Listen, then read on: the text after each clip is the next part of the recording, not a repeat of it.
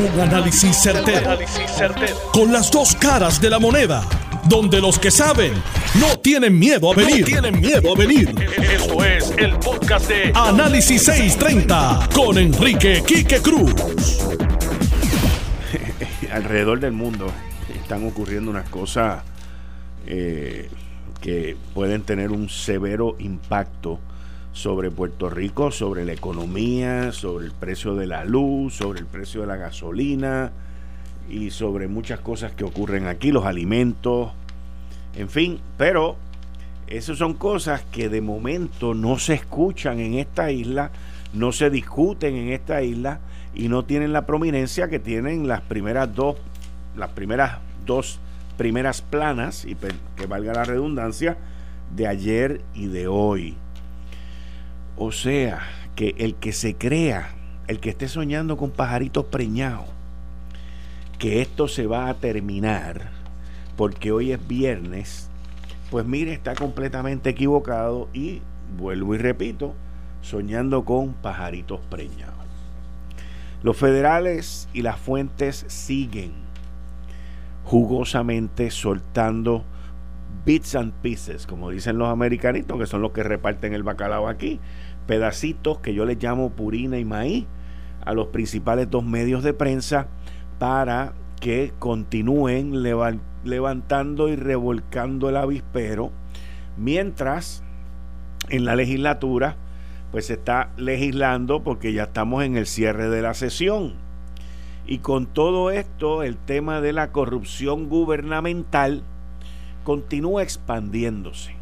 Y hoy hoy pues esas fuentes federales eh, sacan un nombre. Ayer fue el de una empresa, BDO. Y hoy sacan un nombre que, por lo que uno puede entender, es objeto de investigación federal. Ayer, cuando salió, salieron las dos primeras planas, las investigaciones en educación, en ASEM, las investigaciones en Hacienda y todo este tipo de cosas, pues solamente te sacaron el nombre de la empresa que tiene cerca de 45 millones de dólares en contrato y te dejan saber, en específicamente en el artículo del vocero que mencionó a Elías Sánchez, y esas menciones no se dan en un vacío ni por casualidad, pero te dejan saber que la, esta empresa pues ha tenido a alguien, que no necesariamente tiene que ser Elías Sánchez, que han tenido a alguien que es quien los ha ayudado a conseguir todos esos contratos. Yo no, yo personalmente entiendo, yo personalmente entiendo que una empresa como BDO no es una empresa que cobra por trabajo que no hace. Que cobre caro, eso es una cosa, pero todas cobran caro cuando tienen que hacerle el trabajo al que no lo hace. Pero no creo que ese sea el tema con la empresa. Yo creo que el tema con la empresa es cómo tú conseguiste estos contratos, cómo una empresa, por más buena que sea, ha logrado acumular una cantidad de 45 millones de, dólares en contratos y posicionarse no solamente en esta administración, pero en la administración del Partido Popular también estuvo muy bien posicionada, al igual que en la de Luis Fortuño. O sea, llevan un, unos 12 años, unos 10 años corriendo y aumentando dramáticamente su facturación. Y al tú aumentar la facturación, la gente se pone greedy, se pone comelona. Porque los que son socios de esa empresa, los que son socios, reciben unos bonos por su performance, por su trabajo, por la facturación que lleva a cabo la oficina de Puerto Rico y eso significa más empleos para ellos, más empleados, eso significa crecimiento, eso significa aumentos de sueldo, aumentos de gastos, presupuestos más grandes y también significa unas bonificaciones monumentales, lo cual es normal lo cual es aceptado en el mundo corporativo y en las distintas empresas que lo manejan de esa manera. Por eso es que los hacen socios porque son personas que traen el billete de manera legal a la empresa para que haya estabilidad.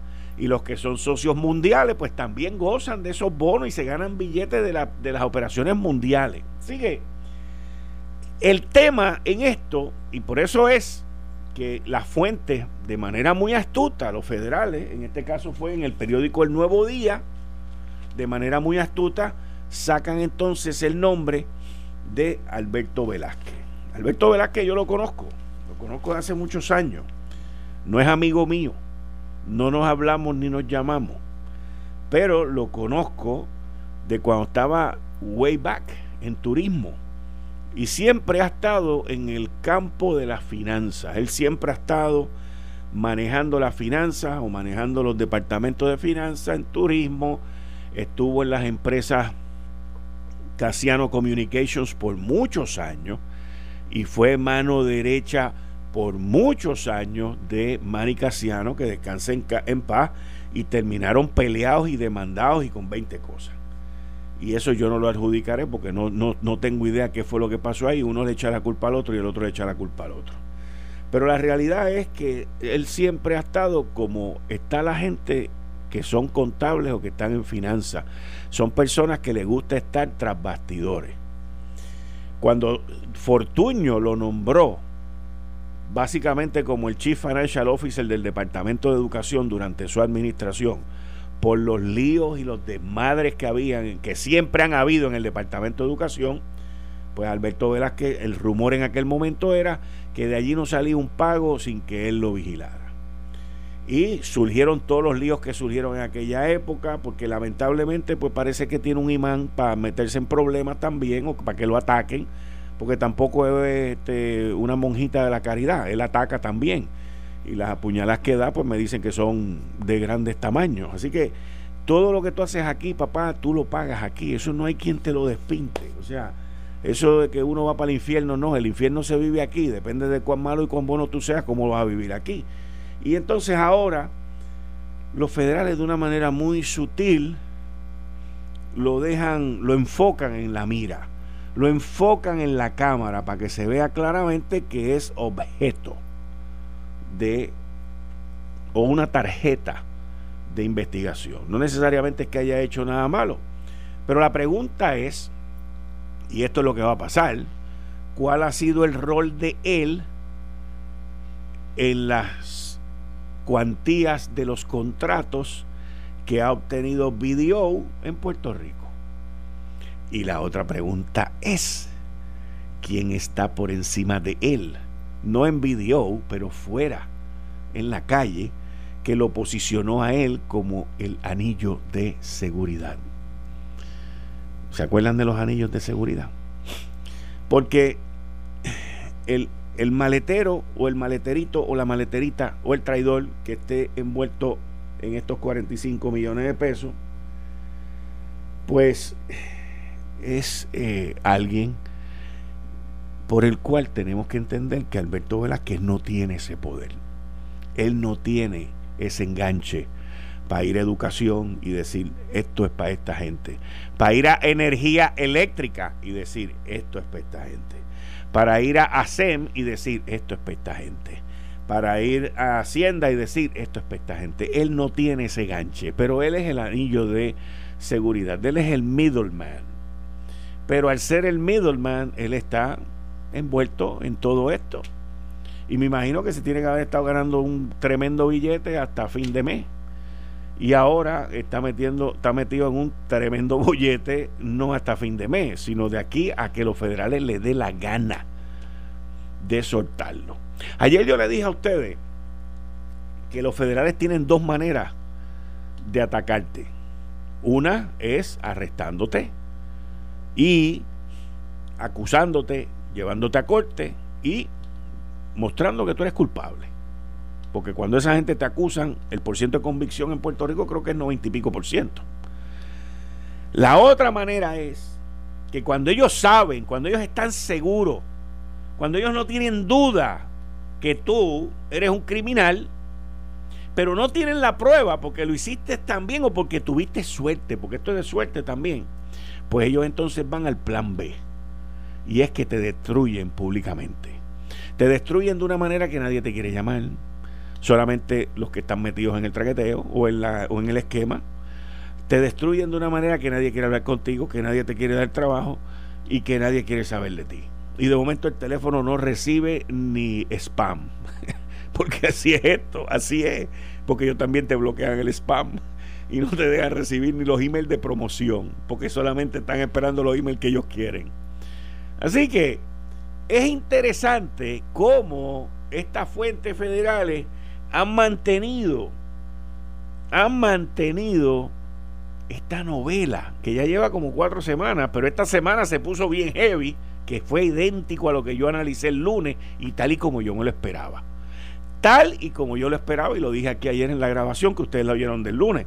Pero de la manera que esta primera plana, digo que este, esta página 4 del periódico El Nuevo Día está montada, eh, es, una obra artística y la, voy, la voy a tirar a través de mi cuenta de Twitter, porque es una obra artística, porque viene y te dice en la página 4, te dice en la página 4, reacciona el gobernador, ¿ok? Reacciona el gobernador y te dice, amplía, amplia la pesquisa federal. Y cuando termina lo de amplia la pesquisa federal, que es el titular grande, está la foto de Alberto Velázquez. Y uno lee de derecha, de izquierda a derecha, perdón. O sea que cuando tú ves eso, tú dices, amplia la pesquisa federal, ¡pum! y está la cara del tipo ahí. Y al lado de la cara del tipo, ¿cuál es la cara que pusieron? La del gobernador. Y ahí es donde, y abajo hay una foto más grande donde está este Anthony eh, Maceira, y ahí es donde tú ves este, todo esto y, y de la manera que se está trabajando, de la manera que lo están que lo están comunicando. ¿Ok? Y, y ha sido por pedacitos. Esto me da a entender que eh, y, rápido te dicen, Alberto Velázquez, subcontratista del BDO Puerto Rico PSC, destacado en ACES. ¿Qué hay en ACES? Fondos federales. En educación, ¿qué hay? Fondos federales. Por donde quiera aquí hay fondos federales donde están metidos todas estas cosas. Lo interesante de todo esto, y esta es mi opinión, mi análisis y mi pensar, es que todo esto, donde comienza, es con esa mega investigación que están llevando a cabo en el Departamento de Educación. Y de ahí es que empiezan a bajar todas estas cosas, empiezan a destilar. De ahí es que todo se empieza a desarrollar con llamadas telefónicas, correos electrónicos, en fin, con toda esa información que se tiene. Durante el día de hoy me llega una información adicional que tiene que ver con el RICO Act, el Racketeering Act, que lo discutí yo en este programa y mis fuentes de Washington, D.C. me dieron hoy una información adicional, una primicia que la lancé aquí, que hay una investigación y hay un issue grande con los intereses que está devengando el dinero que está en los bancos para pagar la deuda o para pagar lo que sea, los 12 mil o 14 mil millones de pesos que están ahí. Pero también, hoy mis fuentes vuelven y me dicen otra cosa, que ya yo lo había tirado aquí en primicia también, que de Washington, de las oficinas allá de FBI, justicia y todo lo que tiene que ver con law enforcement, se está trabajando eh, de manera acelerada y seria, pero esto toma tiempo, el llevar a cabo las acusaciones que envuelvan violaciones al RICO Act, el Racketeering Act, una ley que fue firmada en agosto del 1971 y que se creó principalmente para atacar a la mafia y las organizaciones por lavado de dinero. Yo discutí con ustedes aquí los cuatro delitos Uno de ellos es el lavado de dinero, otro de ellos es el no pagar contribuciones sobre ingresos. Y normalmente cuando se está metido en este tipo de cosas, la gente no pagan contribuciones y no rinden planillas y los dineros los llevan hacia otros sitios alrededor del mundo. Se los expliqué ayer también, Panamá, China, eh, eh, Francia, los principados como Andorra, eh, en fin, este, Suiza, pero que hoy en día y luego de septiembre 11, por las cantidades de dinero del narcotráfico, de la corrupción en los gobiernos y del terrorismo, todos estos paraísos de esconder dinero, donde era todo súper secreto, solamente era como si fuera la criptomoneda, era todo secretísimo, solamente con números y este tipo de cosas, pues los países han entrado en tratados con los Estados Unidos y con los que están buscando a toda esta gente y ahora pues están soltando un poquito más información. Me dicen que dentro de esas acusaciones que se están trabajando para traer el RICO Act aquí a Puerto Rico a acusar entre cuatro y siete personas. Entre cuatro y siete personas. Y a base, a base de los números que se hablan, las cantidades de millones que se están hablando, pues ellos entienden que en Puerto Rico aquí se ha establecido una organización. Una organización que en este caso el gobierno federal y las distintas autoridades lo definen como una, organización criminal. Y ellos lo definen como una organización criminal porque ante sus ojos están violando las leyes federales y las leyes estatales. Y, y sé de conocimiento que lo sé, que tienen inclusive un organigrama con, como tipo piramidal, donde la cabecilla es la meta. Es el que está en la mirilla y van, han ido montando las distintas áreas donde llegan hasta los pichorros que están por ahí, que salen hoy en los periódicos, que están allá abajo. Pero la, la, el target, la mira, el, la meta es el número uno o la número uno. Así que eso me lo volvieron a repetir hoy. Y esto es algo que de la manera en que la información ha ido fluyendo, mi audiencia no es una audiencia bruta. Vamos a estar claros de eso. Si ustedes comienzan a agarrar las primeras planas desde hace tres o cuatro semanas para atrás, usted mismo en su casa puede ir montando, como lo he hecho yo, by the way, puede ir montando su pirámide y su organigrama. Hasta el día de hoy, hasta el día de hoy, no ha salido, como lo dije yo, hay tres investigaciones más que no han salido. La de Autoridad de Energía Eléctrica. Y hay una compañía conocida por ahí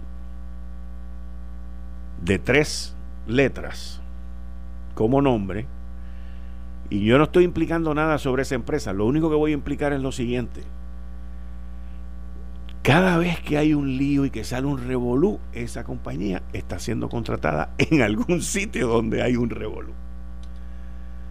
¿Ok? La sacaron de educación después del huracán. Dicen que no están en la Autoridad de Energía Eléctrica, pero están a través de otra compañía más que también tiene tres letras. Esa empieza con la letra I de Italia y también tiene la letra C en común. Y entonces el comportamiento es exactamente el mismo a todo lo que se ha explicado tanto en el periódico El Vocero como en el periódico El Nuevo Día. Y la costumbre o el modus operandi es exactamente el mismo que yo he denunciado aquí, que se ha llevado a cabo en la Autoridad de Energía Eléctrica, con la subasta de las barcazas, la subasta de las máquinas de palo seco, que by the way, Ortiz, el sistema está tan y tan robusto que no solamente esta semana dejaste a 100 mil personas en Atorrey sin luz, pero hoy hubo un apagón que llegó hasta Ponce, brother. Hasta Ponce. En San Lorenzo me escribieron en un momento que estaban sin luz también, porque hubo un problema en Palo Seco. ¿Ves? Y el gobernador te apoya a ti más que a Raúl. Más que a Raúl. Y tú lo estás llevando por el camino de la derrota. Porque estás quebrando la compañía más importante de Puerto Rico. No le pagas, no, no abonas al sistema de retiro. Estás gastando como si eso fuera la última fiesta del Titanic.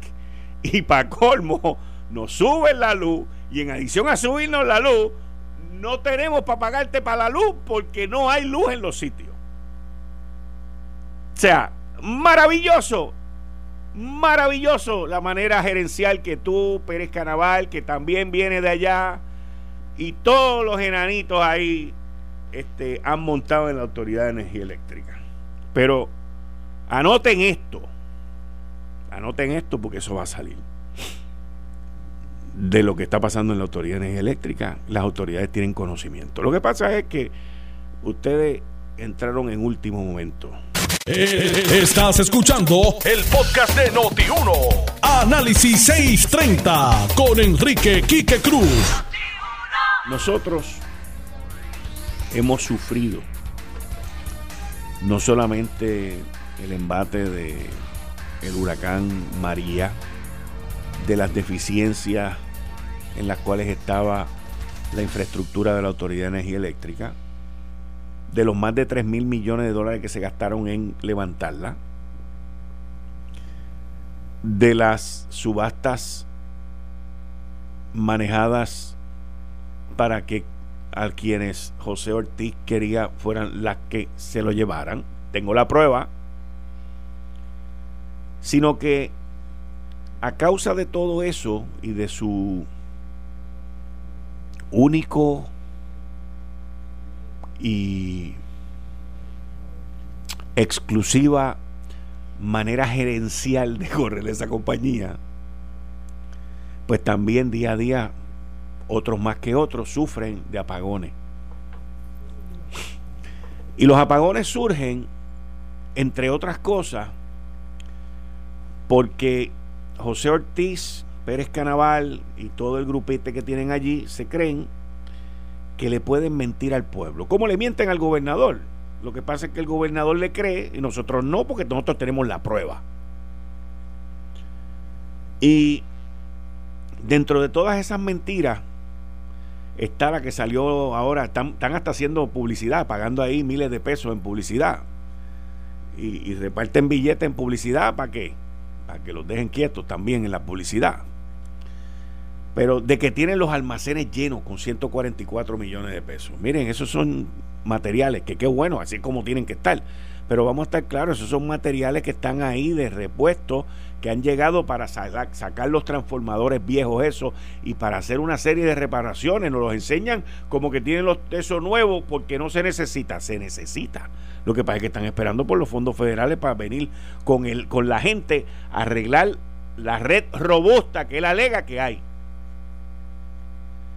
Y una de las, de las este, subastas que fue arreglada, yo tengo la prueba también, porque hubo inclusive un directivo que fue aquí durante el periodo de subasta a la casa matriz que se ganó la subasta de las plantas que ya están en Puerto Rico, que están llevando papalo seco.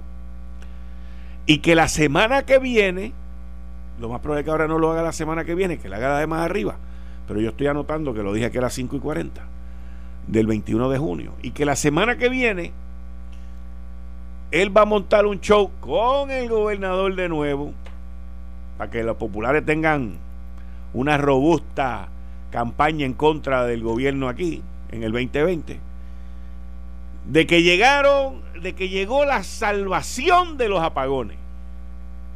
Porque así es como lo va a llamar.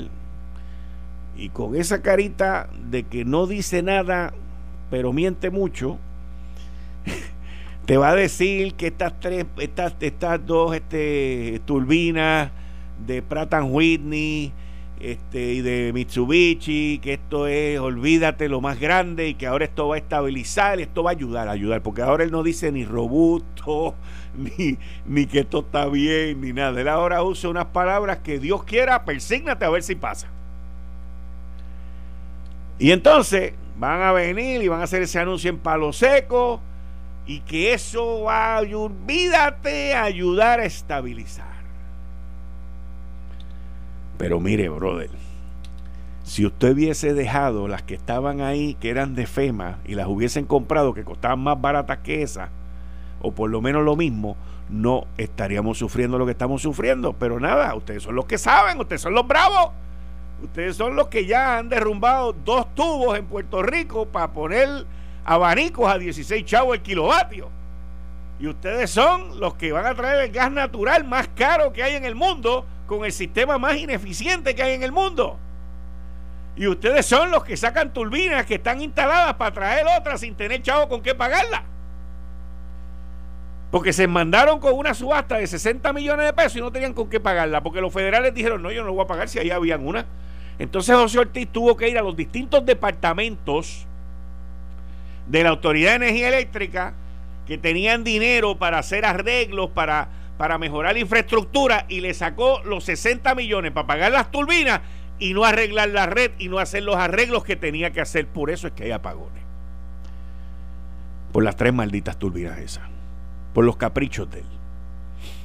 Igual que es capricho de él el montar una, una generadora en Yabucoa. Y como el gobernador se lo va a permitir, él lo va a hacer. Empezar los permisos, porque él lo único que quiere es que se firme el contrato, porque ahí es donde él ya termina su, su resolución. Cuando tan pronto se firme el contrato. Ahí es donde la cosa ya está sellada. Y si no se hace, le cuesta millones de dólares a Puerto Rico y a la Autoridad de Energía Eléctrica. Pero usted sabe lo que es empezar una permisología para montar una planta eléctrica en Yabucoa. Bueno, si aquí le permitieron a él traer el gas natural con un barco que va a estar en la bahía, uno que va a estar fuera del mar y otro que va a estar chorreando por la bahía, que le permitan hacer una planta en Yabucoa, no es nada. No es nada. Y también él es el que ha diseñado el sistema para que hayan camiones. Los ambientalistas, escuchen esto, tanto que ustedes han jorobado con los tubos, y no, yo no estoy a favor de los tubos, yo lo que estoy a favor de la manera como él lo hace. Porque Ecoeléctrica es mucho más barato. Y va a ser más barato cuando acaben de negociar el contrato de Ecoeléctrica, que yo fui el primero que lo dije aquí, que había que negociar eso porque los españoles estaban vendiendo el gas natural aquí en Puerto Rico a precio de aceite extra virgen, virgen, virgen, virgen y lo están haciendo y lo están negociando. Y él lo va a anunciar como que fue él, pero va a traer el gas natural más caro y de la manera más ineficiente a Puerto Rico en barco y en barcaza y lo va a transportar y va a permitir que las compañías se desconecten del sistema eléctrico. Y vamos a tener cientos de camiones diariamente, cientos de camiones diariamente por nuestras carreteras con gas natural, pero los tubos son malos. Y él fue también el que estuvo envuelto en que los abanicos, la energía eólica, estuviera tan cara que una de las cosas que Alejandro, cuando estaba corriendo para gobernador en el 2015 y el 2016, denunció, yo me quedé en shock, a 16 chavos el kilovatio, que es lo mismo que vamos a estar pagando por gas natural aquí. Cuatro chavos menos. Eh, esto, esto es bárbaro, pero nadie dice nada y yo soy un extraterrestre. Yo soy un extraterrestre en el tema. Hasta que llegue el día en que FBI y empiecen a meterle supina de todos esos documentos y de todos esos contratos. Y cuando ustedes lo vean en la primera plana del vocero, o en la primera plana el nuevo día, se van a acordar de aquel extraterrestre Noti1 a las 5 de la tarde que decía y nunca dejó el tema porque yo tengo prueba, prueba de todo lo que yo digo aquí sobre ese tema y todos los demás temas también. Por eso es que no vienen aquí, por eso es que no me desmienten. Si lo que yo estuviese diciendo no fuese verdad, ¿usted no cree que una persona seria, una persona, una persona que sea una persona seria, íntegra, y que venga con la verdad. ¿Usted no cree que ya después de más de un año de estar jorobando con esto, esa persona no hubiese venido aquí y me hubiese dicho, yo me quiero reunir contigo? Yo quiero hablar contigo porque lo que tú estás diciendo está mal, como han habido otras personas que lo han hecho. Y yo les he dicho, nos reunimos sin ningún problema, pero dime para yo llevar mi prueba. Y ahí la reunión no se da. no es el caso de la Autoridad de Energía Eléctrica. pero si, si, si estuviésemos hablando de gente íntegra, de gente que dan con la verdad, de gente seria, de gente que saben, vamos a decir, que saben lo que están haciendo y que tienen prueba y que pueden corroborar que lo que yo digo en este programa no es cierto, que es falso, que son inventos míos. Bendito, me hubiesen, yo, yo me le meto al tipo en el programa, como lo he hecho también en otras emisoras y le he dicho, mete mano, pregunta. Y le digo, bueno, vamos para adelante, con respeto todo, como siempre. Pero vamos para adelante, ¿qué es lo que tú dices? Que eso es así, no, mira aquí, que eso no es así por esto, esto y esto y esto. Y después de un año no lo han hecho y van a pasar más de mil años y no lo van a hacer. ¿Usted sabe por qué? Porque ellos saben que yo tengo la verdad. Y van a venir aquí a hacer el ridículo. Y cuando salgan de aquí haciendo el ridículo y mostrando que son unos embusteros, lo más probable es que el FBI los esté esperando, que Douglas Leff los esté esperando en el parking. Por eso que no vienen aquí. Por eso que no dan cara. Y le hablo a los empleados de la Autoridad de Eléctrica. Cuando los voten, cuando no haya con qué pagar el retiro por, por los desmanes de lo que está pasando allí ahora, pues ustedes se van a dar cuenta, los que lo defienden, los que lo defienden, se van a dar cuenta, y las que lo defienden, se van a dar cuenta de lo que estoy diciendo. Porque esto no, es, esto no tiene nada que ver con nada personal, pero cero personal. Esto tiene que ver con los hechos, con los documentos. ¿Por qué usted se cree que esa gente han removido departamentos, han cambiado computadoras, han metido detectives, han ido a las oficinas. Miren, estos tipos están tan paniqueados, tan friqueados, que han llamado gente de seguridad para que vayan allí por la noche y revisen las oficinas a ver si hay aditamentos para escucharlos, a ver si hay cámaras. Ellos se han gastado miles de dólares en esa... en esa perse, como le llaman ahora, en esa perse pues si tú no yo, yo no haría eso. Si yo no he hecho nada malo, yo no hago eso. Si tú no has hecho nada malo, yo no hago eso. A mí me llama la gente por teléfono y yo hablo con ellos, con los buenos y con los malos. Feliz de la vida porque yo no estoy envuelto en nada de eso. Todo eso lo han hecho allí. Vamos a cerrar el departamento, vamos a mover, eh, vamos a privatizar el departamento de las facturas, el de los contratos, para que Quique no se entere que yo le iba a dar un aumento a Pérez Caraval de 30 mil pesos al año. Y ese contrato lo desaparecieron, pero hay copia. pero hay copia. Hay copia. Hay copia como tengo copia de los documentos, como tengo copia de la facturación, como tengo copia de todo lo que ha hecho Todd Filsinger, con el aval de ustedes, con el aval de ustedes, con el aval de ustedes. Y de los que estaban antes también, porque justo no se queda atrás. Y Higgins tampoco. Vamos a estar claros.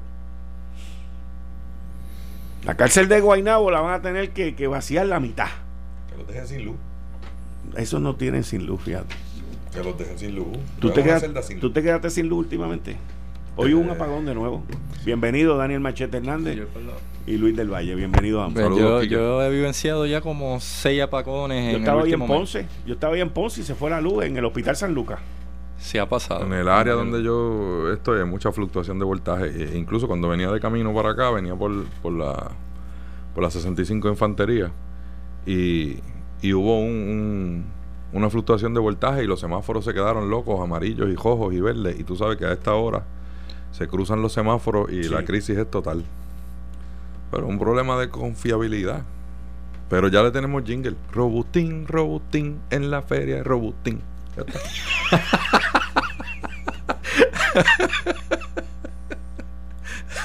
Voy a buscar la manera de lograr ese jingle. ¿Te acuerdas? Como, como el jingle de del payaso Cepillín, el payaso mexicano aquel. Pues en vez de Cepillín es Robustín. Robustín, Robustín, en la feria de Robustín. Vamos de nuevo. Vamos de nuevo. Vamos de nuevo. Vamos Mira que la gente va a chocar ahí. Una, dos y tres, vamos. Robustín, Robustín, en la feria, Robustín. Déjame cogerlo de nuevo. Vamos de nuevo, vamos de nuevo. Una, dos y tres. Dale. Robustín, Robustín, en la feria, Robustín. Ahí está. Ahí está. Ahora. ¿Eh? Después Raymond Arrieta convirtió eso en tortillín, ¿te acuerdas? Ah, tortillín, tortillín. Sí, Raymond tenía un personaje de eso. Es que es una cosa que uno tiene que reírse aquí, que porque uno te escucha aquí todos los días, todos los días tú sacas algo nuevo, y entonces uno, tú sabes, eh, dentro de la frustración, pues, pues, pues, bueno, tiene que reírse, pero no se puede olvidar, como tú dices, no se puede olvidar del asunto. Y, y yo como, como, como tu amigo, como tu oyente, porque cuando no estoy aquí te escucho también, y como ciudadano y como cliente de la autoridad, te pido a nombre de los que nos escuchan que no lo suelte, no lo suelte. En, en algún momento eso se va a catapultar y la gente se va a acordar de lo que del, del apostolado que tú has adoptado aquí, de recordarnos la debacle y los desmadres que están pasando allí, que si no estarían pasando este, a, a la sombra, en la oscuridad, y él estuviese por ahí como que está diciendo la verdad, que es el, que es el mayor problema. O sea, nos repiten tantas y tantas y tantas veces las mentiras que después no sabemos cuál es la verdad. Y eso es un grave problema. Entonces, pues, pues necesitamos que nos sigas diciendo la verdad, Kike. Así que. Mira, me escribió el representante Félix Lasalle, que es el autor de la nueva ley de armas, que viene por ahí que la, votación final se atrasó, pero ya, ya le está encaminado. Está bien, dile que lo esperamos. ¿Y eso es hoy? Eh, ¿Baja la votación? Sí, porque tienen hasta para aprobación hasta el lunes. Aprobación hasta el 25 de, hasta el lunes. hasta el martes. Martes. el martes es el último día de aprobación. Después de ahí, pues los comités de conferencia, lo, lo, que no se haya llegado a acuerdo, que tienen hasta el 30 de junio, que es el último día ya de esta sesión, hasta agosto nuevamente. Así que miren, a los, a los nenes allá de, de Robustín, en, en, en Santurce, yo tengo amigos en todos lados por eso es que yo sé que metieron gente allí a chequear micrófono, cámaras y de todo. no te preocupes. Hicieron un debugging. Hicieron un debugging. Así que. Bendito, pero qué ilusos son. Eso es para que tú sepas. Oye, José, para que tú sepas. Perito, Perecito, para que tú sepas, papá. Que cuando yo hacía las transmisiones aquí en este programa que se estaban llevando a cabo, y tú eres testigo de lo que voy a decir tú este Dani, tú eres testigo, que cuando el Partido Popular hacía las reuniones allí y yo le decía a ustedes aquí lo que estaba pasando, yo le decía que yo me iba por detrás a escuchar en la pared. Era todo, ¿verdad? Batea un día le dio una perse brutal y dijo que dejara los teléfonos afuera y todo eso.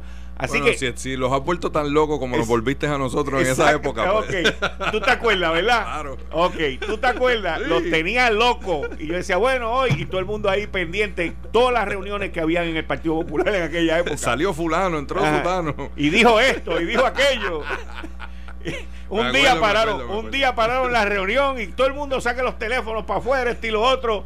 Que aquí, que, que, que aquí hay alguien que le está hablando aquí, que esto y lo otro. Pues para que sepa, Pepito, y Perecito, ¿ok? Yo sé lo que pasa ahí todos los días porque yo hay un edificio que queda al frente de las oficinas de ustedes y yo tengo un, un telescopio y yo veo cuando se meten ahí en las oficinas, cuando Pérez Canaval los mete en su oficina, cuando Ortiz y Pérez Canaval se meten solos a hablar y llaman a aquel. Pero Pérez Canaval es empleado de la autoridad. Él es un, contratista. Pero está tomando decisiones. No, no, él es el se jefe. con la gente y todo. Es el jefe. Él, es el, que está tomando las él decisiones. Es el anillo de seguridad. El primer anillo de seguridad es él. Con un contratista, wow. Contratista. Eso es peligroso. Ya le, ya le, pagar, ya le pagaste lo que le habías dicho que le iba a pagar. Porque lo dejaste guindando y me echaste la culpa a mí. ¿Quién Pérez? ¿No le pagó? No, pues si, si, si, si tú estás haciendo las cosas bien, tú no tienes razón para pararle el contrato a Pérez Canaval. Tú somételo y preséntalo como lo tienes que hacer, porque si no es nada malo, pues entonces yo no tengo por qué decirlo. Además, si está justificado, mete mano. Pero no te ponga a hablar con otras compañías para que den otros contratos en otras compañías para que después le lleguen los chavales, porque Douglas Bless sabe más que eso. Uy, eso es peligroso. Eso es bien peligroso. Así que, metan mano. Así hay dos o tres que cojean de esa misma pata, que se creen que disfrazan los chavos, pero sí, sí, lo único es que se, quizás se pueden tardar un poquito más, pero los, los cogen. Eh, estás escuchando el podcast de Noti1. Análisis 630 con Enrique Quique Cruz. Bueno, le voy a preguntar una, una preguntita aquí a, los a, Ortiz, a, Perecito y a, a los enanitos allá. Vamos a ver. A ver si ustedes saben la contestación. O me pueden dar yo recibo todos los días unas cantidades de mensajes brutales, gente en Twitter escribiéndome de San Lorenzo, de las piedras, de toda esa área por allá, y de, y de Arecibo, de Ponce. Y aquí me mandan la pregunta de hoy para Robutín, Robutín, en la feria Robutín. Pregunta. Todas las noches ¿Por qué todas las noches se disparan alimentadores que llevan carga de otras subestaciones y las notas de alto voltaje son la orden del día? Lo que tú estabas hablando. Eso falta mantenimiento. Relevos de carga. ¿Por qué el amperaje está por las nubes y hay que retirar carga a las millas? Y quien sabe, dale chavao, son los clientes. Porque el sistema está robutín, robutín, en la feria robutín. Eso falta mantenimiento, están los puntos calientes por todos lados. Pues, no se le da mantenimiento a esos cables. ¿Tú sabes la cantidad de cables que después del huracán se levantaron remendados? Literalmente remendados. cogió 60 millones, 60 millones, 60 millones de transmisión y de distribución para pagar las turbinas que vienen a instalar ahora en Palo Seco. Cuando allá habían unas turbinas de FEMA y las pudieron haber comprado, pero había que darle la la subasta a Pratt Whitney y a Mitsubishi. Así que vamos a seguir por aquí. Los, los acomodos razonables para los amigos. Jaimito, Jaimito fue el que estuvo en Connecticut, allá en Pratt Whitney. Jaimito, escúchame bien. Jaimito, Jaimito, Jaimito. Yo tengo copia de un memo que tú escribiste postdata, porque fue después de tú haber ido a Connecticut Después de haber violado toda la subasta que pasó, Jaimito, tú escribiste un memo de que yo estaba diciendo cosas falsas aquí, esto y lo otro. Tengo la prueba, Jaimito, de cuando te aprobaron el que tú fueras a Connecticut, cuando se supone que no fueras a Connecticut. Y tú dijiste que te ibas a quitar de la subasta porque yo había dicho en este programa esto y lo otro. Tengo la prueba, Jaimito. Pero esos memos tardidos y tardíos no sirven para nada cuando vengan. Bueno, vamos a cambiar el tema para que estos niños allá en energía eléctrica puedan dormir felices y tranquilos este fin de semana, porque todavía tienen tiempo en la calle, así que tranquilen. Este, el periódico El Vocero sacó una nota de que el ex monitor de la policía, Arnaldo Claudio, eh, fue uno de los que puso la querella en, en ética y por el uso de policías para darle una escolta a Elías Sánchez en el 2016 ante la el vocero informó en primicia que la Oficina de Ética Gubernamental mantiene una pesquisa abierta sobre este asunto. No obstante, diversas fuentes indicaron que en efecto Claudio hizo el referido al FBI. Y Claudio dijo, yo no confirmo, yo no confirmo ni niego que eso fue así. eso suena federal. Y Claudio sabe de eso, porque él viene de esa esfera. Bueno, pero te digo. Pero cuando te contesta así, indirectamente te está diciendo que, sí. ¿Entiendes lo que te quiero decir? Claro. O sea, con la contestación. Claro. Cuando te contesta como contesta el FBI, te está diciendo que, sí. sí. Esa es la verdad. Pues pero es que no es para menos este Quique, ¿tú sabes? La querella exponía que hubo unos oficiales de alto rango que en el 2016, sin autorización de Caldero, fueron utilizados para dar servicio de escolta a Elías Sánchez sin pedirle permiso a Caldero.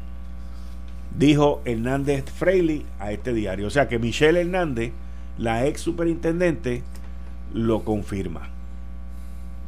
Y ella no tiene motivo para no decir la verdad. Este rotativo supo que la querella señalaba que los policías pertenecían a la comandancia Carolina y presuntamente entraban y salían de su centro de trabajo y cobraban una gran cantidad de horas extra. La funcionaria declinó revelar los nombres de los altos oficiales. Miren, yo tengo los nombres de los altos oficiales. Así que, y hay uno que está bien cerca de uno que es bien cerca, que le gusta ser querellano mismo. Oye, tú estás, hoy te escuché ahorita dando letrecitas y, y esta letra va con aquel y esta se repite acá. Estás, estás hoy creativo. Estoy creativo, hoy hice un acertijo. Hoy hice un acertijo. Bueno, mira, mira esta noticia, vamos, que no tiene nada que ver, pero tiene mucho que ver, porque, mira, Walmart acuerda pagar 282 millones para evitar ir a un juicio por corrupción. Este caso fue un caso bien sonado, donde por donde explotó fue en México. Walmart tuvo una, un crecimiento pero brutal en México en los años 90 y en los años 2000, a principios de los 2000. Creo que en un periodo bien corto abrió 14 tiendas, una cosa, pero y todas las tiendas eran gigantescas. acabaron con aquello allí. Y salió a relucir que oficiales de Walmart en México, eh, pues, eh, decidieron comportarse como mucha gente se comporta allí, que es dando la mordida para obtener los permisos de construcción, obtener los permisos de apertura y todo eso. Y entonces le metieron una, ahora lograron un acuerdo donde van a pagar 282 millones de pesos. Eso se lo ganaron en un mes de todas esas tiendas. O sea, Aquí las multas que pone el gobierno federal y la SCC, SEC, que es la Comisión de Bolsa y Valores de los Estados Unidos, son unas multas estúpidas, o sea, son multas que son unas multas que no penalizan el delinquir. Ese es el punto. No, no lo penalizan. Walmart se acaba de ganar, acaba de ganarse el año pasado 3.500 millones de pesos y tú le estás poniendo una, una multa de 2.000 de 280 millones de pesos. O sea, ¿de qué estamos hablando, brother? ¿De qué estamos hablando? No, es ni el 10%. 3.842 millones se ganó en un trimestre. Ah, en un trimestre. En un trimestre. Wow. Y le meten una multa que es menos del 10% de ese trimestre. Tú la quieres hacer desangrar, tú le metes una multa de 500 millones, de, de mil millones.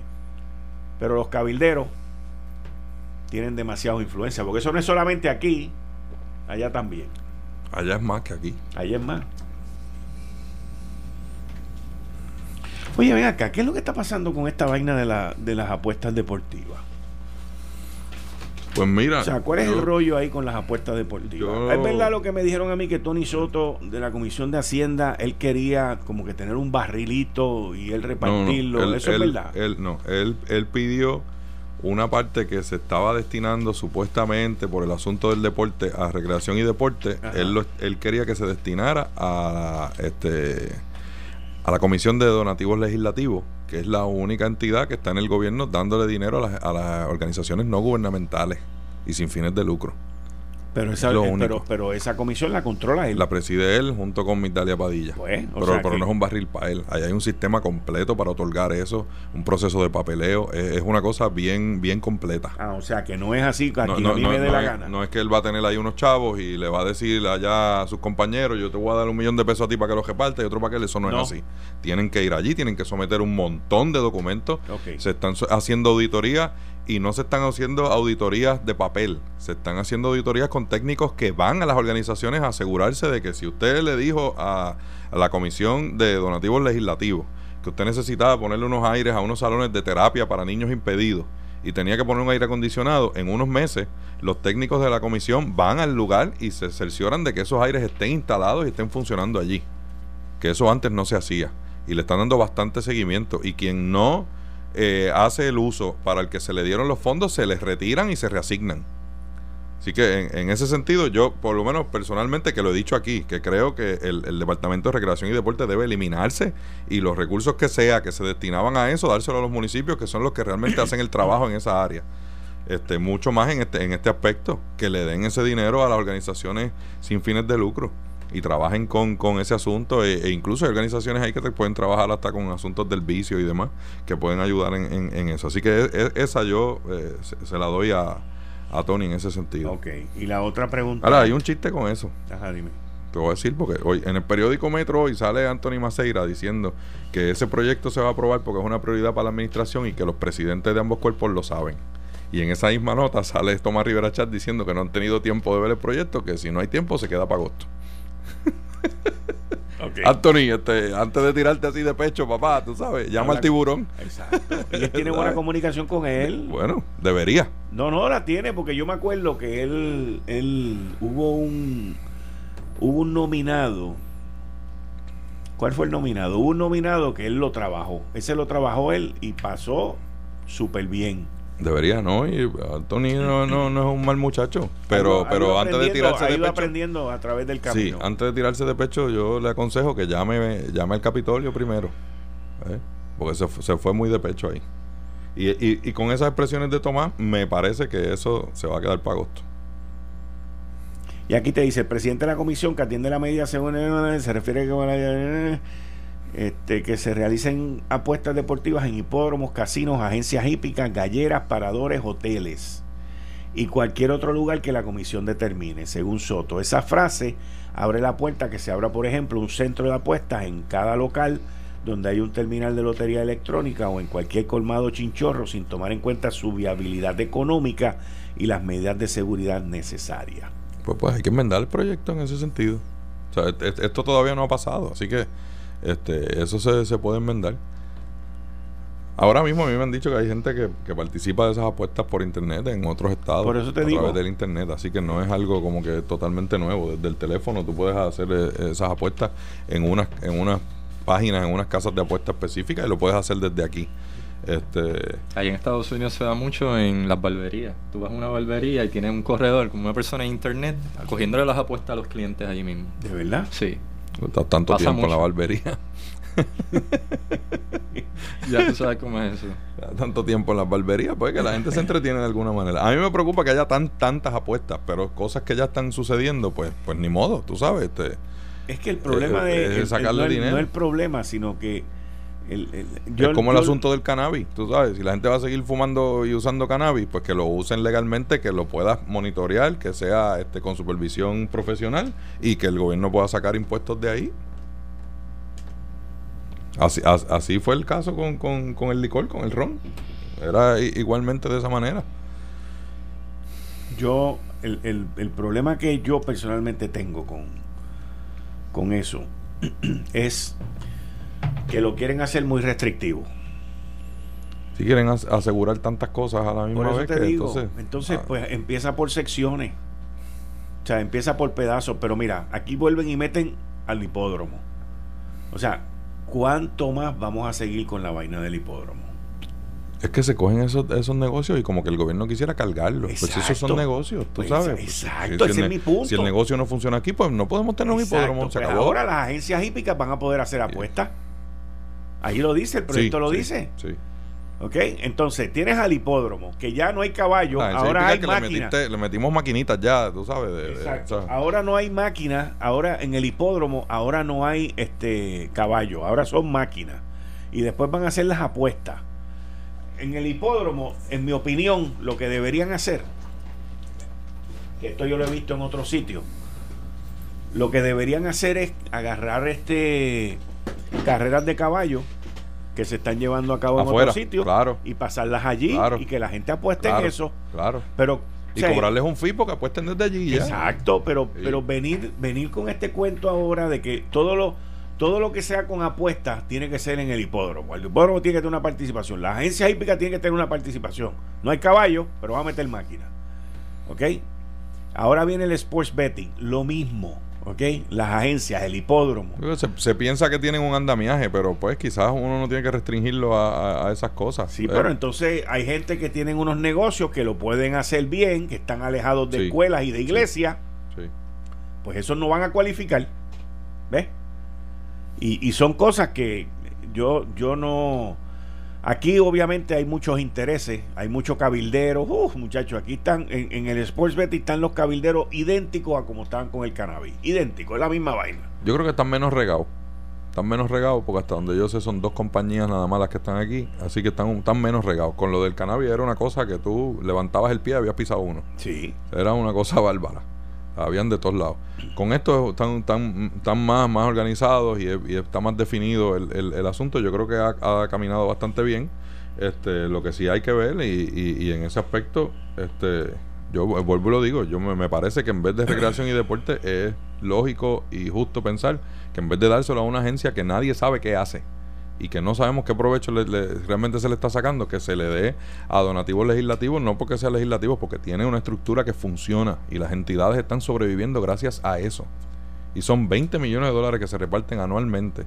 Y ahí no ha habido señalamiento ninguno. Y las auditorías son bien rigurosas. Me alegro que hayas podido aclarar eso. Miren, eh, uno de los temas que quiero discutir con ustedes tiene que ver con el turismo en República Dominicana.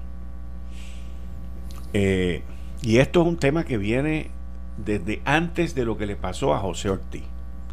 A José Ortiz, no, a David Ortiz. a José Ortiz que no le pase nada, por favor. No, a José Ortiz que, no le, a José Ortiz que no le pase nada. Vamos a orar por él una velita, que no le pase nada, por favor. Antes de lo que le pase a David, de lo que le pasó a David Ortiz. Pero se tenía callado. Lo de David Lo de, lo que estaba pasando en República Dominicana con los turistas se eh, había mantenido bien callado, bien por Pero, pero yo lo venía siguiendo porque primero se murió uno, después se murieron dos, después se murieron tres, después se murieron cuatro y ya van por diez. ¿Ok? Y, y yo he tenido conversaciones, tuve conversaciones con gente que están, no aquí en Puerto Rico, pero en Estados Unidos, me llamaron, que están envueltos eh, y que esto les está impactando sus negocios de una manera brutal. ¿okay? No voy a decir ni la industria ni nada, pero tuvimos esa conversación esta semana y, me llamaron a mí para preguntarme, mira, tenemos que hacer algo, mano, que, tú recomiendas. Pues yo le di mi recomendación de, lo, de los pasos que tenían que llegar para matar el pollo este, porque esto es un lío que se ha formado allí y el gobierno dominicano ha fallado con esto crasamente. Y lo que yo les dije a ellos fue lo siguiente, les dije, miren, esto fue el lunes, el lunes.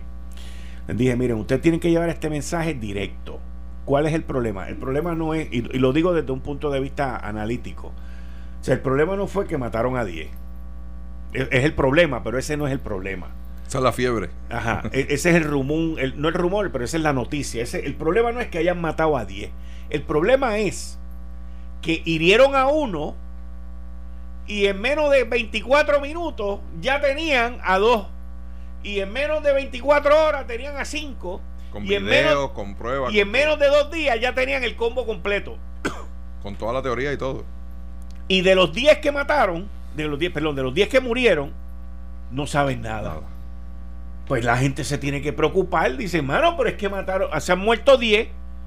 ¿Ok? Y aquí dieron a uno y este es importante. Y esos 10 no son importantes. Pues la gente para de ir para allá. A mí si me invitan para allá, yo no voy ahora. No. o sea, yo no voy. Yo vi un meme lo más chulo que decía el, regreso, que quiere sentado o acostado. No, yo vi uno que era distinto. Era, este, mi esposa me quiere tanto que me regaló un, viaje para Santo Domingo. Ahora, ante la presión tan brutal, no resuelven el problema de los 10 muertos que hay turistas y, nos hemos enterado de los gringos, sabe Dios si han muerto franceses, alemanes o de los otros. Que, pero los europeos viajan más que los más americanos. que los americanos. Por eso te digo que la ley de probabilidad. mucho más. Yo diría que eso está en 70-30, ¿verdad? Más o menos. no tanto, pero. El turismo de, europeo. 60-40. heavy. Pues. Pero entonces, ahora resulta, cuando sale toda esta semana, la teoría es que a David Ortiz no lo iban a matar. Que no, la cosa no era con él, que fue que lo confundieron eh, eh, esa es la teoría que sacaron el miércoles. Oye, pobre David Ortiz. Que fue que lo confundieron. Y no Entonces, enterado de toda la chillería y toda la cosa y la bala no era para él. Exacto. Entonces, prepárate ahí que voy a, voy a, pasar algo por el micrófono, porque quiero que la gente oiga esto. Esto está buenísimo. Una reportera en República Dominicana de una estación que se llama 27UHF, 27UHF hace un reportaje de esto de David Ortiz. ¿Tú lo viste? ¿Verdad que no lo has visto? Está buenísimo. Vamos a escucharlo. ¿Estamos ready? Gracias, buenas tardes. El informe ofrecido por el Ministerio Público y la policía a raíz del incidente en el que fue baleado el espalotero David Ortiz aún no despeja dudas entre sus seguidores, quienes manifiestan intereses encontrados. Cualquier niño de 5 años, de 10 años, que le pregunten de espalda quién es ese, dice ese David Ortiz. De la única manera que pueden confundir a David Ortiz es con King y King no vive aquí.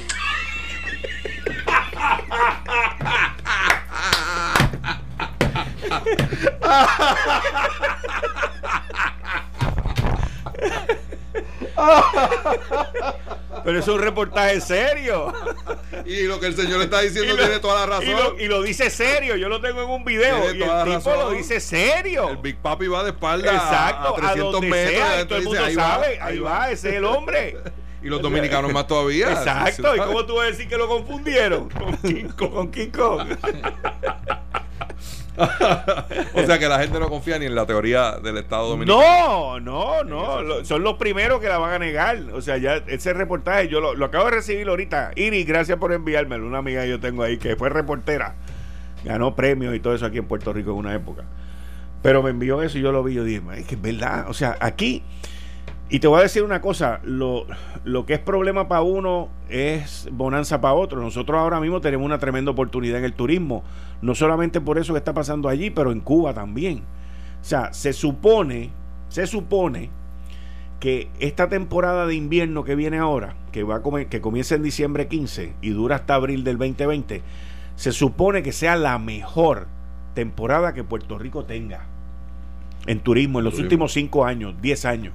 Y con ese factor le debe Porque cerró Cuba, Trump cerró Cuba y ahí se iban cientos de miles de turistas y con lo que está pasando ahora en República Dominicana. Pero nosotros acá no podemos descansar de que aquel le vaya mal para que a nosotros nos vaya bien, porque todavía tenemos más de 2.000 habitaciones este, cerradas en el área metropolitana.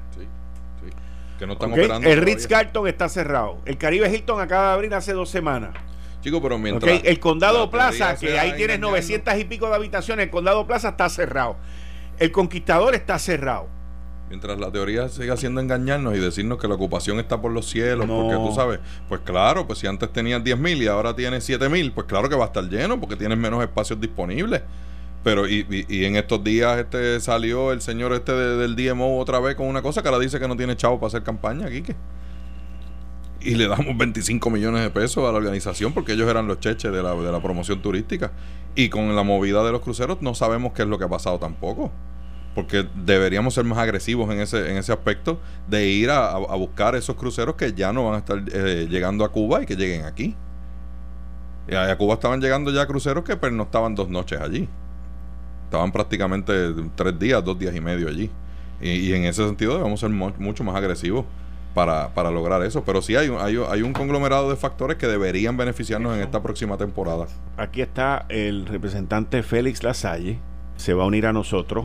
El representante fue el que está, es el que está trabajando con la ley de alma, que la semana pasada Dani y, y Héctor ¿Fue la semana pasada o fue el lunes? El, lunes, el, lunes, Que ustedes me convencieron. El lunes lo convencimos. y ahora cuando escuchas a Félix te convencerá más porque él, domina mucho más el tema. No, y, cuando Félix hable y después venga Luis del Valle que entiende que tú tienes que tener la ametralladora en tu casa, fíjate.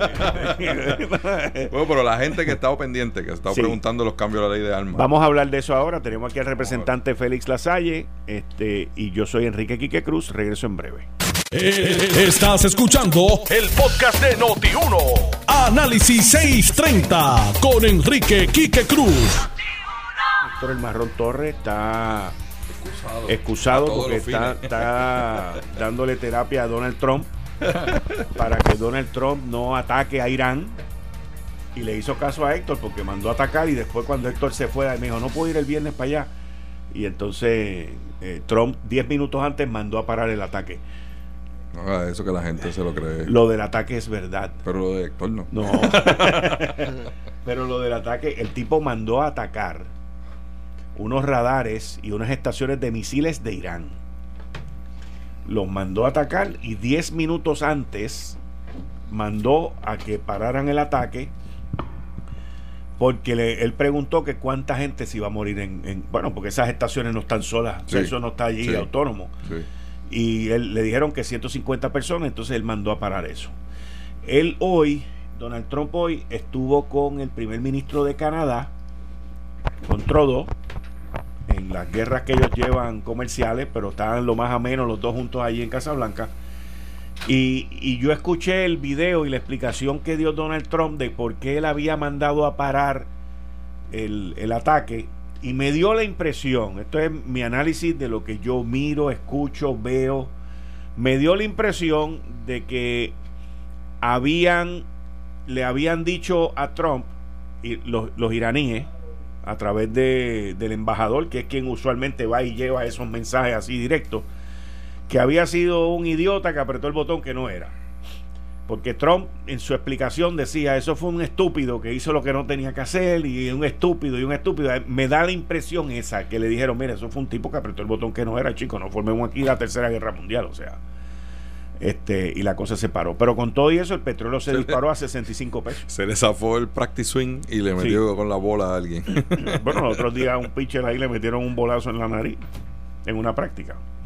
Sí, también era la discusión era sobre proporcionalidad, que entendía que no iba a ser un ataque proporcional y que iba a recibir mucha crítica porque lo que le llaman el collateral damage iba a ser muy amplio, muchas muertes. Eso, Como el drone no murió nadie. Eso fue lo que le No era algo proporcional. Él, dijo, el drone no había vida, no había Se pierde dinero, pero no hay Se pérdida de perdieron vida. 120 millones de pesos, no hubo pérdida de vida. Y yo pregunté que cuántos iban a ir enredados en ese bombardeo que íbamos a hacer. Los aviones ya estaban en el aire, by the way. Los aviones con los misiles ya estaban en el aire y los buques ya estaban posicionados, porque me imagino que los que iban a atacar eran los radares y las, y, los- y las baterías de misiles que están en la costa del estrecho de Hormuz, allí por Oman. Así que, y él dijo que mandó a pararlo todo por eso. Pero, él- Pero logró otra cosa también, logró posicionar a su gente, hizo un entrenamiento, hizo un drill, le dio el susto a Irán, envió un mensaje y no recibió ataques de la prensa porque no hizo el ataque, no mató a nadie. O sea, que él, él jugó la jugada de tal modo en que hizo la presión que tenía que ejercer, fue eh, no violó la proporcionalidad y se, y se evitó un ataque de la prensa, porque la prensa iba a atacarlo de inmediato. Una vez se diera ese bombardeo y muriera una persona, el titular iba a ser Trump mata a ciudadanos o civiles de Irán. Ahora se quedó en, en como quiera en cuestionamiento si realmente ese drone estaba en, en, en territorio nacional iraní o no. Eh, Estados Unidos dice que no, los iraníes dicen que sí, y eso pues se quedó ahí cu- cuestionado por ambas partes. Este, sí, de acuerdo con Luis, en que él hace su ejercicio y dice, "A- aquí estoy, si se vuelven y se zafan, ya yo estoy listo. Eh, eh, en esa parte, pues, quizás él sí ganó terreno. Pero este es algo que hay que ver con mucho cuidado también, porque hay de otra parte un- unas vertientes que dicen que esto es simplemente un ejercicio económico para precisamente levantarle los valores del, del, del crudo que han estado a la baja, pero por, por bastante tiempo. Eso conviene más a Irán. Irán, de hecho, también pasó con lo del ataque al buque eh, petrolero de Noruega y el de Japón, Sí. que le benefició también porque aumentó el, ba- el precio Sí. del barril de petróleo. Sí, sí, lo que lo hablamos aquí. Pero Yo- si, si estamos armados, pues podemos contestar eso. Esos ataques. Lo que pasa es que eso sí, hay un riesgo de una guerra. Sí es real. Oh, claro. Es una posibilidad. Claro. Y entonces hay que medir. Hay que medir cómo, cómo va a ser tu respuesta. El grado Y a mí me parece que Irán no es Irak. O sea, a Irak lo cogimos con los guantes abajo. Me parece que Irán es un, debe- es un enemigo que, que debemos manejar con mucho más cuidado que cómo se manejó el asunto con Irak. También se han, da- se han dado una, una, por ejemplo, China ahora mismo se reunió, Xi Jinping, el presidente de China, se reunió con el, el líder coreano Kim Jong-un y China le recomendó que se sentara a negociar con Estados Unidos. Eh, México ya está colaborando, está haciendo expresiones favorables para controlar el asunto migratorio en Guatemala. Y Canadá se está reuniendo con Estados Unidos para discutir nuevamente el, el- tratado comercial que se está discutiendo en el Congreso y el Parlamento de Canadá ya fue aprobado en el, en el Senado de México. Y además hay negociaciones eh, con, con Irán que se están dando tras bastidores, pero es una conversación sobre la cuestión nuclear, a ver qué se va a lograr. Entonces a Trump no le convenía iniciar una guerra con Irán. Si tú ves todos los indicadores en tiempo electoral donde acabas de anunciar una campaña y tienes todos los demás factores funcionándote, ¿para qué vas a iniciar una guerra? Si la puedes evitar. Con Venezuela están pasando cosas interesantes también, que, que es el posicionamiento de Rusia, la disposición que tiene Rusia a retirarse, retirarle apoyo a Madu- a Maduro. Estas son conversaciones entre Estados Unidos y, y la administración Trump. O sea que él está ganando tiempo, está ganando tiempo. Trump busca ganar tiempo. Y la visita de Bachelet, ¿cómo? Vi cuando llegó, vi que habían algunas lo protestas, pero no, no lo que yo darle he seguimiento. visto es que los venezolanos estaban molestos. O bueno, va a haber venezolanos molestos porque son los mismos que apoyan a Guaidó, que no quieren que hayan visitas oficiales, obviamente.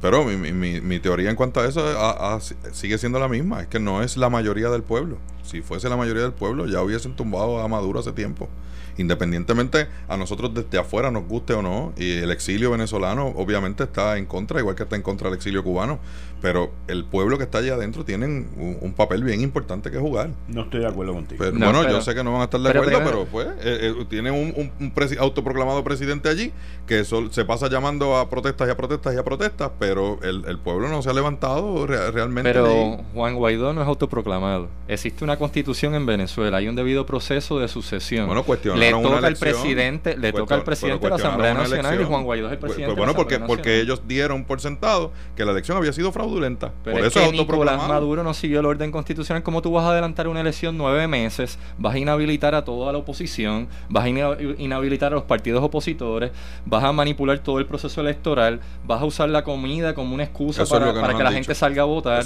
vas a controlar los medios de comunicación por cadena. todas las violaciones constitucionales que hay allí. Crearon una Asamblea Nacional constituyente que usurpa los poderes de la Asamblea Nacional, violan derechos humanos. Ahí no se está siguiendo el debido proceso en ningún aspecto. Esa es la propaganda que sale Pero eso no es propaganda, eso está evidenciado. Eso, está evidenciado. Por eso los demás líderes internacionales se han retirado, han sido mucho más tímidos de lo que fueron en un principio y están levantando las manos. elecciones cuando a ti te da la gana, de cuando acá un presidente puede decir yo voy a cambiar la constitución a mi gusto. Voy a hacer las pues elecciones cuando me da la gana. Que los venezolanos se levanten de verdad allí y acaben con eso. Pero es que así están protestando, pero que tú piensas que personas desarmadas van a derrocar a una dictadura que no, en este yo momento no estoy a favor de las armas de uno de los dos lados. Tiene narcos, tiene yo, no, yo, no puedo estar en contra de que los jóvenes aquí tiren piedras, pero entonces a favor de que allá cojan las ametralladoras y se maten en las calles, no. Pero es que ahora mismo allí está metido Rusia, allí está metido el está eh, metido Estados Unidos no, Estados Unidos no está ah, metido no, no, y toda la presión y la espera que están haciendo. Estados Unidos no tiene presencia militar en Venezuela. Juan Guaidó está allí porque pues, tú sabes, cree en Dios. Tú sabes, no tiene nada que ver Estados con Estados Unidos. no tiene presencia. No, no, es que él tiene una fe tan grande que él está allí parado esperando que haya una revelación divina y acabe con Maduro. Tú, estás desinformado sobre el tema de Venezuela. Yo, yo, yo, discuto el, ese tema internacional toda la semana. El pueblo venezolano haga su ejercicio y, allí que la no comunidad internacional respete esa parte también. Usted puede estar de acuerdo o en contra, pero hay que respetar eso también. Pero es que los derechos humanos y derecho constitucional no es cuestión de mayoría. No, te toca a ti definirlo. Igual que no nos toca definirlo en Cuba, no nos toca a nosotros definirlo. No, es universal. El derecho humano es universal. proclamar que aquel sí sigue los derechos y otros no los derechos humanos son universales. No, nadie ha nombrado a Estados Unidos policía internacional. no puede ser así. Estados, Estados Unidos tiene porque Estados Unidos es el que maneja la contraparte de, la, de esa presión. Eso es todo. Quien tiene presencia allí es Cuba, que pues tiene, miles de soldados. Pues tiene presencia. Quien el gobierno venezolano entienda que debe darle paso. Se acabó. El gobierno ilegítimo, pues la dictadura. Pues, está bien, allí está. Y el, y el pueblo está allí. Y allí llaman a protestar. Estados Unidos, y si de los 23 millones pueden protestar dos, pues está bien. Pues, tienes el 10%. ¿Pero dónde tú alegas eso? Pues, ¿De dónde pues, pues Pero es, que está allí y él, y él está en el poder, no lo han sacado. Si lo quisieran sacar, lo hubieran sacado ya. porque mi, ¿cómo la población desarmada lo va a sacar? Dani. No, no, el llamado no puede ser. Eso es como si en Corea del Norte tú dijeras que el pueblo de Corea del Norte saque a Kim Jong-un. ¿Cómo lo va a sacar? Pero a lo mejor le gusta. Están de acuerdo pero, con el hombre, ¿cómo no lo van a hacer? Pero Si están, desarmados.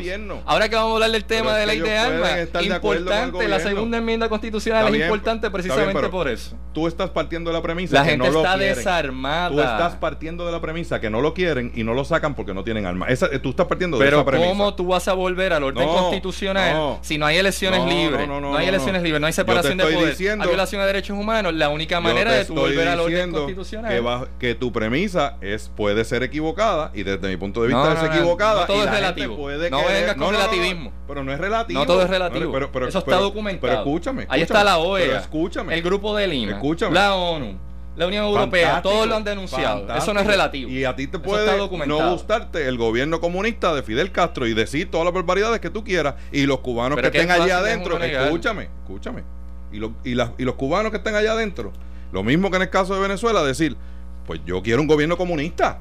Pues mi hermano tiene que respetar eso. No, no, no, Dani. Tú estás diciendo que, hay que respetar, la tiranía, hay que respetar la violación a derechos humanos, hay que respetar el genocidio, no hay que respetar que los nazis invadieran a Polonia. no estás entendiendo Eso es lo que estás diciendo. No, no, no, me, ¿Cómo uno va a defender la violación a derechos humanos? No me estás escuchando, no, no estás, no, estás entendiendo pues que allí se violan derechos humanos. Si la gente que vive allí están de acuerdo con el gobierno que tienen, nosotros desde afuera Pero ¿cómo lo mides si no hay elecciones libres? ¿Cómo tú mides eso? Hay una tiranía. Maduro estuvo allí, fue electo anteriormente. Vas a hablar de democracia en donde no la hay. Allí no hay democracia, pues no hay A lo mejor la gente no quiere democracia. ¡Permiso! Sí, tú sabes. ok, escúcheme. Vamos a hablar con el representante aquí. Pero para que estemos claros, declarando el empate. No, no, yo no creo que todo es relativo. Derecho humano es universal. y la democracia, si no hay libre, elección libre, no hay democracia. Te dije permiso, lo cual significa que ustedes se tienen que quedar callados en lo que yo hablo ahora. Escuchar al profesor Irafale, que ya dio la mesa. ya dio la mesa. Mira, Dani, eh, tú tienes razón hasta antes de las últimas dos elecciones. ¿Ok? Porque había allí sufragio, la gente votaba. Y escogieron a Chávez. Y habían los mismos señalamientos. Y revalidaron a Chávez. y, después vinieron a Maduro. A Maduro. y, da, y, Luis. y Luis tiene razón en que allí no hay elecciones ahora mismo. ¿Ok? ¿Y qué pasa? Maduro quiere llamar las elecciones porque él controla el aparato electoral y las va a ganar. Y Guaidó no quiere que hayan elecciones mientras el tipo esté allí porque sabe que va a perder. Ah, Pero es que es pues. imposible porque ah, no pues. hay no hay participación de ningún otro ente, no hay separación de poderes. No es como en Puerto Rico que tú tienes distintos partidos en la comisión estatal.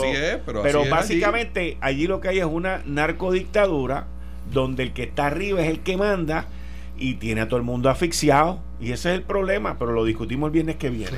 Vamos a darle la bienvenida al, representante Félix Lasalle. Representante, bienvenido, muchas gracias. Sí, muchas gracias a ti por la invitación, Quique, Dani, Luis. Estamos muy interesados en esta disputa hasta que llegó el árbitro y sonó la campana. Así que nos fuimos con el empate, pero estamos aquí y de verdad que agradezco la oportunidad para poder hablar de, lo que es la ley de Háblame del proyecto. ¿Tú crees que pase ahora? Pues mira, el proyecto, nosotros vamos el lunes, eh, tenemos ya caucus.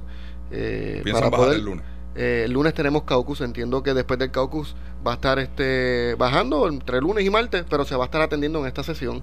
Eh, lo importante del lunes es que vamos a estar hablando con los compañeros. Si alguno eh, todavía tiene algún tipo de duda, algún tipo de inquietud, eh, pues vamos a estar llevándolo y vamos a estar haciendo una presentación sobre lo que es cada una de las enmiendas que hemos traído en, en, el, en la Cámara. Así que ya tiene informe positivo, ya, eso se radicó en el día de ayer, el, informe positivo, ya eso está y la gente que quiera ver lo que es el intrillado y el informe en la página de la Cámara de Representantes, en la parte de eh, el número del proyecto es el PS 1050. 1050.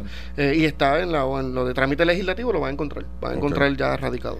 Dentro de esas enmiendas que se hace, que es un proyecto que viene del Senado, desde un principio de la discusión, tú has dicho que querías lograr un proyecto que fuera firmable, o sea, que, que, se pudiera aprobar porque el gobernador lo firmara. El gobernador lo va a firmar. Pues mira, nosotros hemos hecho todo el trabajo para poder, primero, hacer un proyecto que sea menos oneroso eh, en el caso de que, como siempre hemos mencionado, que las personas eh, que tienen el derecho, y sabemos y estamos eh, reconociendo el derecho de la segunda enmienda, bajo las regulaciones del Estado, pero que no se convierta solamente a personas que tienen el dinero para poder hacerlo. Así que queremos que aquella persona que no tiene la cantidad de dinero para invertir en una licencia, y sabemos que una persona que bajo su background es una persona que puede estar óptima en óptimas condiciones y va a estar opta para tener una licencia, así pueda tenerlo.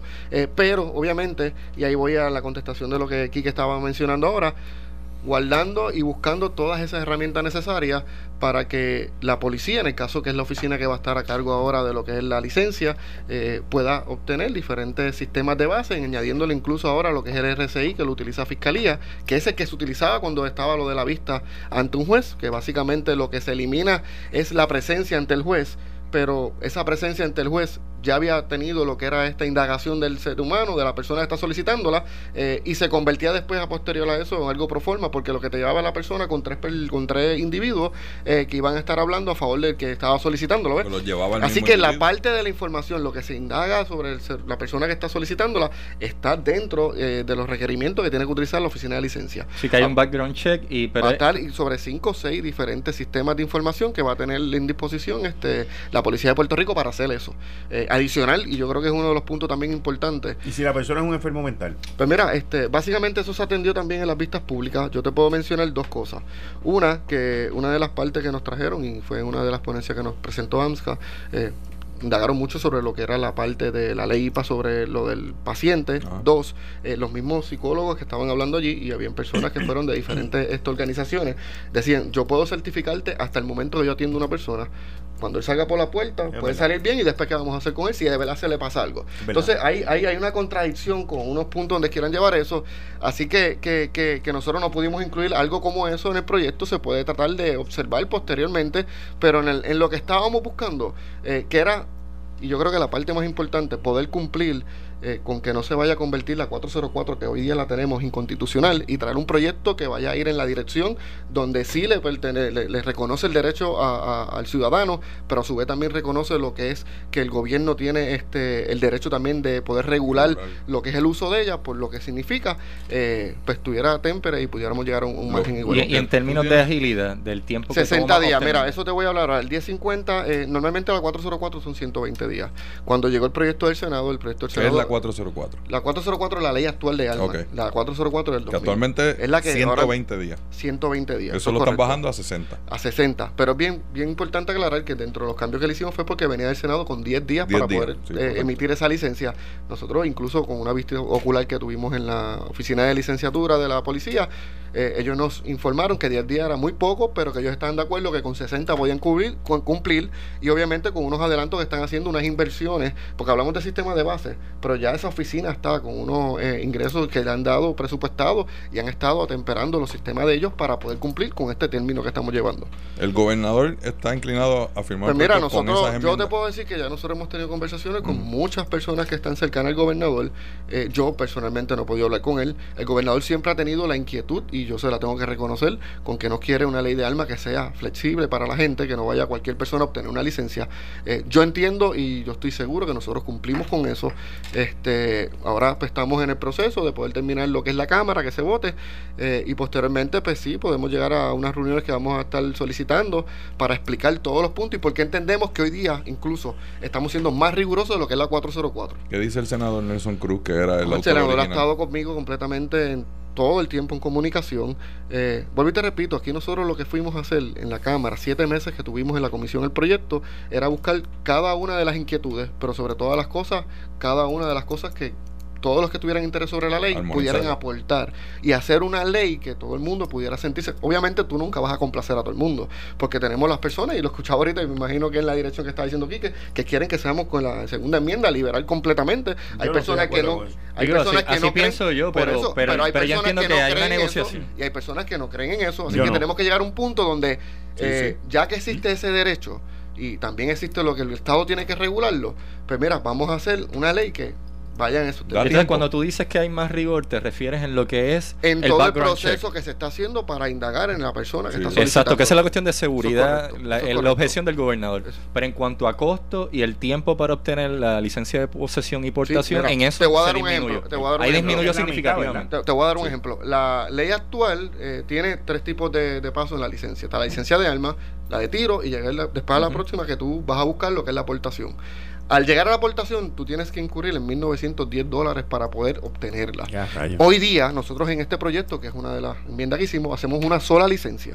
En esa sola licencia, tú incurres en 250 dólares, que es lo que te va a hacer el trámite, más 50, que es el curso de uso y manejo. Ahí, con 300 dólares, pues obtienes entonces lo que en un momento dado obtenías con 1.910. y es bien importante. Lo único que no baja, sigue, sigue, sigue. quiero poner este punto, yo creo que es bien importante traerlo, porque mucha gente dice que. Y el impacto fiscal. Antes se cobraba más, ahora se cobra menos pues no hay impacto fiscal. Y te voy a dar el ejemplo. Nosotros tenemos una tabla con datos certificados por la policía del año 2017-2018 del trámite que se hizo con 17 mil licencias. Ellos en esas 17 mil licencias, obviamente unas personas cogiendo lo que era la licencia eh, normal, que es lo que se reconoce en la calle como posesión, otros llegando a la aportación, eh, otros llegando hasta tiro, ellos recaudaron 3.32 millones de dólares. Eh, en esto... En un año. En, en, ese año, en el año fiscal certificado, no estamos proyectando. En esto, eh, si esta ley hubiera sido aprobada el año pasado, eh, los recaudos hubieran sido 1.05 millones más. Así que estamos hablando de que, aunque es menos costosa, como estás englomerando las tres licencias en una, tienes que llegar hasta el último paso, pues las personas con menos dinero van a aportar y van a recibir más dinero. Trámites más cortos, hay menos gasto de la policía. 60 pues. días eh, se está haciendo, yo creo que es bien importante dentro de lo que es la ley, en la ley de casa, que actualmente muchas personas que tienen las armas de fuego de casa, eh, que hoy día no están registradas ante la policía, pues estamos buscando que esas armas también los policías tengan ojos sobre ellas. Eh, la policía trajo ese tema y nosotros lo, lo cogimos como a favor porque si ellos tienen que hacer algún tipo de allanamiento en un, sector, pasa algo con una persona, obviamente ellos tienen información de las armas que hay en diferentes sitios. Este, pero en este caso, esas armas, cuando tú vas eh, y no están registradas en la policía, pues quizás esa persona tiene algo de casa y tiene allí dos, dos escopetas de casa, y entonces, pues la sorpresa es para los que están buscando, ¿me entiendes? Entonces estamos buscando que eso quede en el ojo también de la policía y que quede visibilidad. ¿Le da tiempo al Senado a aprobarla? Si sí, ya lo que nosotros vamos con el Senado, lo que vamos a hacer es 25 es aprobarla y después va a pasar un comité de conferencia, tienen hasta el 30 para poder... Senado ya aprobó, Sí, ya eso se aprobó, ahora va para el comité de conferencia. enmendaron... Eso es correcto. Y entonces comité de conferencia y ya. Y las enmiendas ellos ya lo vieron. Sí, hemos estado hablando, el proceso que llevamos en el camino era que cada vez que estábamos eh, con algún tipo de, enmienda que íbamos a someter al proyecto, eh, había mucha comunicación con personal del Senado. ¿Y, cuando, si vamos a decir que aprueban la ley, el gobernador la firma, eh, vamos a decir que para agosto primero, ¿cuándo se convierte en ley? Eso es rápidamente. Eso rápidamente son seis meses. Son seis meses, lo que pasa son seis meses que empiezan en enero, y entonces, pero bien importante en esa parte, es bien importante esa parte, porque lo que trae duda es la transición de una ley a otra. La persona que hoy día tiene, por ejemplo, la ah, aportación, la persona que tiene la aportación de la 404, la que tiene la aportación de la 404, tiene ese proceso de seis meses eh, que puede seguir manteniéndose. Si quiere entonces eh, cambiar a lo que es la ley nueva, pues primero, si tiene la aportación, es cuando vaya a hacer su renovación, que son 150 dólares. Eh, los que tienen menos de la aportación, que son eh, la que le llamamos posesión o lo que sea tiro al blanco, y quieren hacerle, como le decimos, un update a lo que es la aportación, van a pasar el proceso. Lo único que no pagan los 300, sino pagan 150, o esperan a que se venza el término de la licencia que ellos tienen, y al vencerse el término de la licencia que ellos tienen, pues entonces entran con la nueva ley, y entonces hacen el proceso para lo que es la licencia nueva. Mantienen su número de licencia, o sea que tampoco es que hay un cambio. O sea que hay muchas cosas que atemperamos con dudas que tenían personas que actualmente tienen la licencia dentro de la cuál es la, objeción mayor que presentan los que se oponen o los que puedan en el pues comité de conferencia decir algo? Es que eh, las objeciones, dependiendo del lado que lo estés viendo, en el punto yo creo que más importante dentro de lo que es el proyecto, eh, y es lo que hemos mencionado, es buscar que la parte rigurosa de poder obtener la información para la persona que está solicitando esa licencia y que no se le entregue un arma a una persona que no esté eh, en o capacitado para obtenerla, eh, que estén ahí las herramientas para hacerlo. Eh, yo creo que eso es lo más que tenemos que mirar. fuera de eso, se ha hablado mucho sobre lo del si es flexible el que bajemos los costos. Yo vuelvo y te lo repito, como te dijo ahorita. Yo tengo personas, yo vengo de un distrito muy humilde, las Marías San Sebastián Isabela, donde hay todo tipo de personas pero también tengo gente allí en ese distrito que son madres de familia que lo que se ganan es un sueldito nada más quizás en el colmado de la esquina y ellos tienen que proteger su familia y no tienen hoy día lo económico para obtener lo que es esa licencia y son personas humildes, personas buenas, personas que realmente toda su vida lo que han hecho es trabajar. Así que en esa dirección es lo que estamos buscando, lo que es este esta nueva ley de armas eh, y es la dirección que yo creo que tenemos que observarla. Se mantiene riguroso, se mantienen los sistemas que son necesarios para tú obtener que la persona que está solicitándola es la correcta, pero estamos haciéndole también justicia a esa persona que no tiene el dinero para poder solicitarla. Y eso está complementando con la seguridad en el país en general, que el ciudadano es responsable de su propia seguridad y no carga tanto al erario público en términos de los costos en seguridad que tiene la policía y otras fuerzas de seguridad, porque el ciudadano está aportando eh, a, su comunidad y también el algo innovador, algo innovador y esto es importante traerlo también. Eh, actualmente en Puerto Rico no se pueden utilizar eh, o disparar sin licencia. Tú vas a obtener una licencia de arma de fuego y tienes que esperar hasta que eh, te den la licencia para tu poder ir a un polígono, ver si te gusta, ver si la pistola te gustó y ese tipo de trámites son posteriores a tener la licencia. Nosotros estamos viabilizando. No siempre, no siempre. En, bueno, pues en Puerto Rico la ley. Hubo tres alcaldes que lo hicieron. y fueron tan morones que se retrataron. Hay otra cosa. otra cosa. Tú hablas legalmente, ¿no? Son alcaldes, tú sabes. Nosotros estamos viabilizando en este proceso el que personas turísticas y que vengan a hacer turismo eh, o personas que vayan a solicitar esta licencia, básicamente ese es el punto principal porque lo hacemos, puedan obtener durante el proceso que van a hacer de la licencia unas capacitaciones, algunos cursos durante esos primeros días que van a estar solicitando esa licencia y así cuando ya van a tener su licencia a la mano, ya están capacitados con el curso de uso y manejo y todo lo que tienen que ver. Me robaste, me robaste. Se trae ingresos nuevos porque el turista se le da esa oportunidad. tú estabas hablando, yo tenía la cabeza corriendo. Porque el, el problema más grande que yo veo en cuanto a esto, y nos tenemos que ir ya, es el, el, el tú saberlo manejar. O sea, esa es la parte más importante. Y a pesar de que en las almerías te den un curso y te den esto, tú necesitas algo más, más, más vivo. ¿Ok? O sea, tú necesitas algo más, aunque sea con pistolas de, de paint gun de esa de... ponerle con las, manos Pero tú necesitas algo que, que, sea más real, ¿ok? Un asalto, este, un kayaking, este, tú necesitas vivir esa experiencia simulada, simulada.